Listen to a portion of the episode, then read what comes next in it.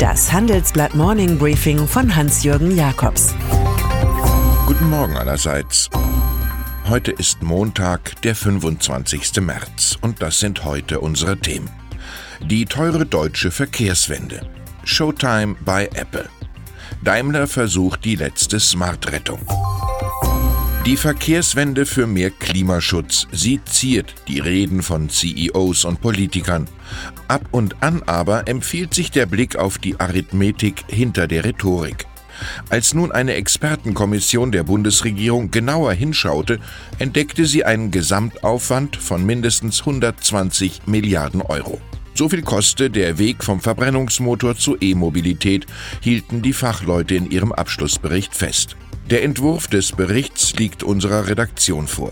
Die Kommission, die heute zum letzten Mal tagt, schreibt, insbesondere aufgrund der wachsenden Verkehrsleistung sind die CO2-Emissionen des Verkehrssektors trotz stetig verbesserter Fahrzeugeffizienz seit 1990 nicht zurückgegangen. Ohne eine CO2-Abgabe wird die teure Wende nicht gelingen.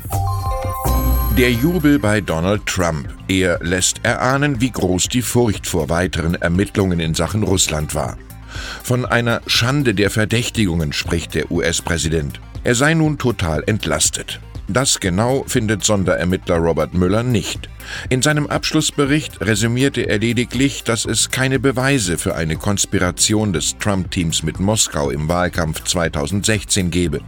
Vom Verdacht der Behinderung der Justiz entlastete Müller den Regierungschef ausdrücklich nicht. Nach der Erstinformation durch Justizminister William Barr, der dem Kongress eine Zusammenfassung schickte, fordern die oppositionellen Demokraten eine baldige Veröffentlichung des gesamten Reports. So viele Fragen, kommentiert Ex-FBI-Chef James Comey.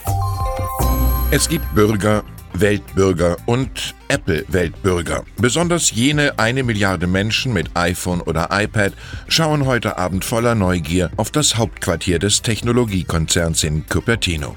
Dort sollen nach dem Motto It's Showtime alle möglichen neuen Dienste präsentiert werden, vor allem ein neues Videostreaming-Angebot. Zwei Milliarden Dollar steckte das Unternehmen bereits in Inhalte.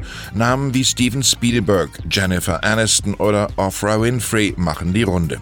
Irgendwann werden Film- und Serienfreunde zwischen den Medienwelten von Netflix, Amazon, Disney und Apple wählen.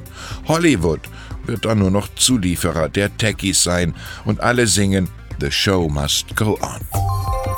Griechenland, Ungarn und jetzt auch Italien. Stück für Stück sichert sich China Teile der europäischen Infrastruktur. Nach den nun vereinbarten Beteiligungen an den Häfen von Genua und Triest erklärte Staatspräsident Xi Jinping heute in Frankreich Regierungschef Emmanuel Macron, wie es weitergehen soll mit Pekings Lieblings- und Washingtons Hassprojekt Neue Seidenstraße. Morgen stoßen Angela Merkel und EU-Kommissionspräsident Jean-Claude Juncker zur Zweierrunde. Als Zwischenfazit bleibt Europas Granden, die kommunistische Volksrepublik hat den Kapitalismus so gut begriffen, dass sie mit Geld überall Fakten schafft. Außenminister Heiko Maas warnte, China verfolge seine globalen Interessen beinhart. Am Anfang war der legendäre Swatch-Uhrenerfinder Nicolas Hayek mit seiner Idee eines kleinen Swatch-Autos. Heute ist da vor allem Frust im Daimler-Konzern wegen einer 20 Jahre Verlustfahrt mit Hayeks Idee, aus der bekanntlich Smart wurde. Ein Fahrzeug mit dem Charme eines orthopädischen Stuhls, dem der Mini von BMW den Rang abgelaufen hat. Mein Kollege Franz Hubig beschreibt, wie Neuchefin Katrin Art den Bonsai-Benz retten will. Per Produktionsverlagerung nach China mit Elektroantrieb und einem kleinen SUV-Modell. Der in Stuttgart ausgebrochene Sparzwang sowie die auslaufende Smart-Protektion durch den scheidenden CEO Dieter Zetsche sind die größten Bedrohungen für die ehrgeizige Smart-Lenkerin.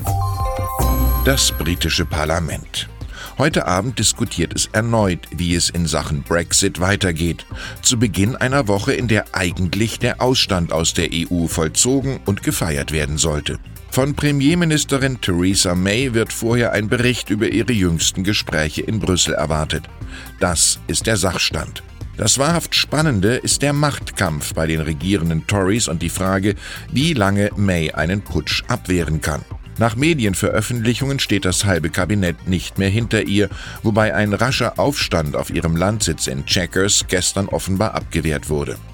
Bei den London üblichen Buchmachern gelten Stellvertreter David Liddington sowie Umweltminister Michael Groove als Nachfolgefavoriten. Wir wissen mit dem Machtexperten William Shakespeare, ist dies schon Tollheit, hat es doch Methode. Und dann ist da noch die deutsche Fußballnationalmannschaft. Nach einer Serie siegloser Auftritte und größter Enttäuschungen triumphierte sie gestern Abend in Amsterdam 3 zu 2 gegen die Niederlande. Der überraschende Erfolg in der Qualifikation zur Europameisterschaft mit einem stark verjüngten Team belegt die Weisheiten von Disruption-Fachkongressen. Ohne harte Schnitte kein Ausweg aus der Krise und besser früher als später mit dem Generationswechsel beginnen. Ich wünsche Ihnen einen leistungsstarken Start in die Woche mit positiven Überraschungen. Es grüßt Sie herzlich Hans-Jürgen Jakobs.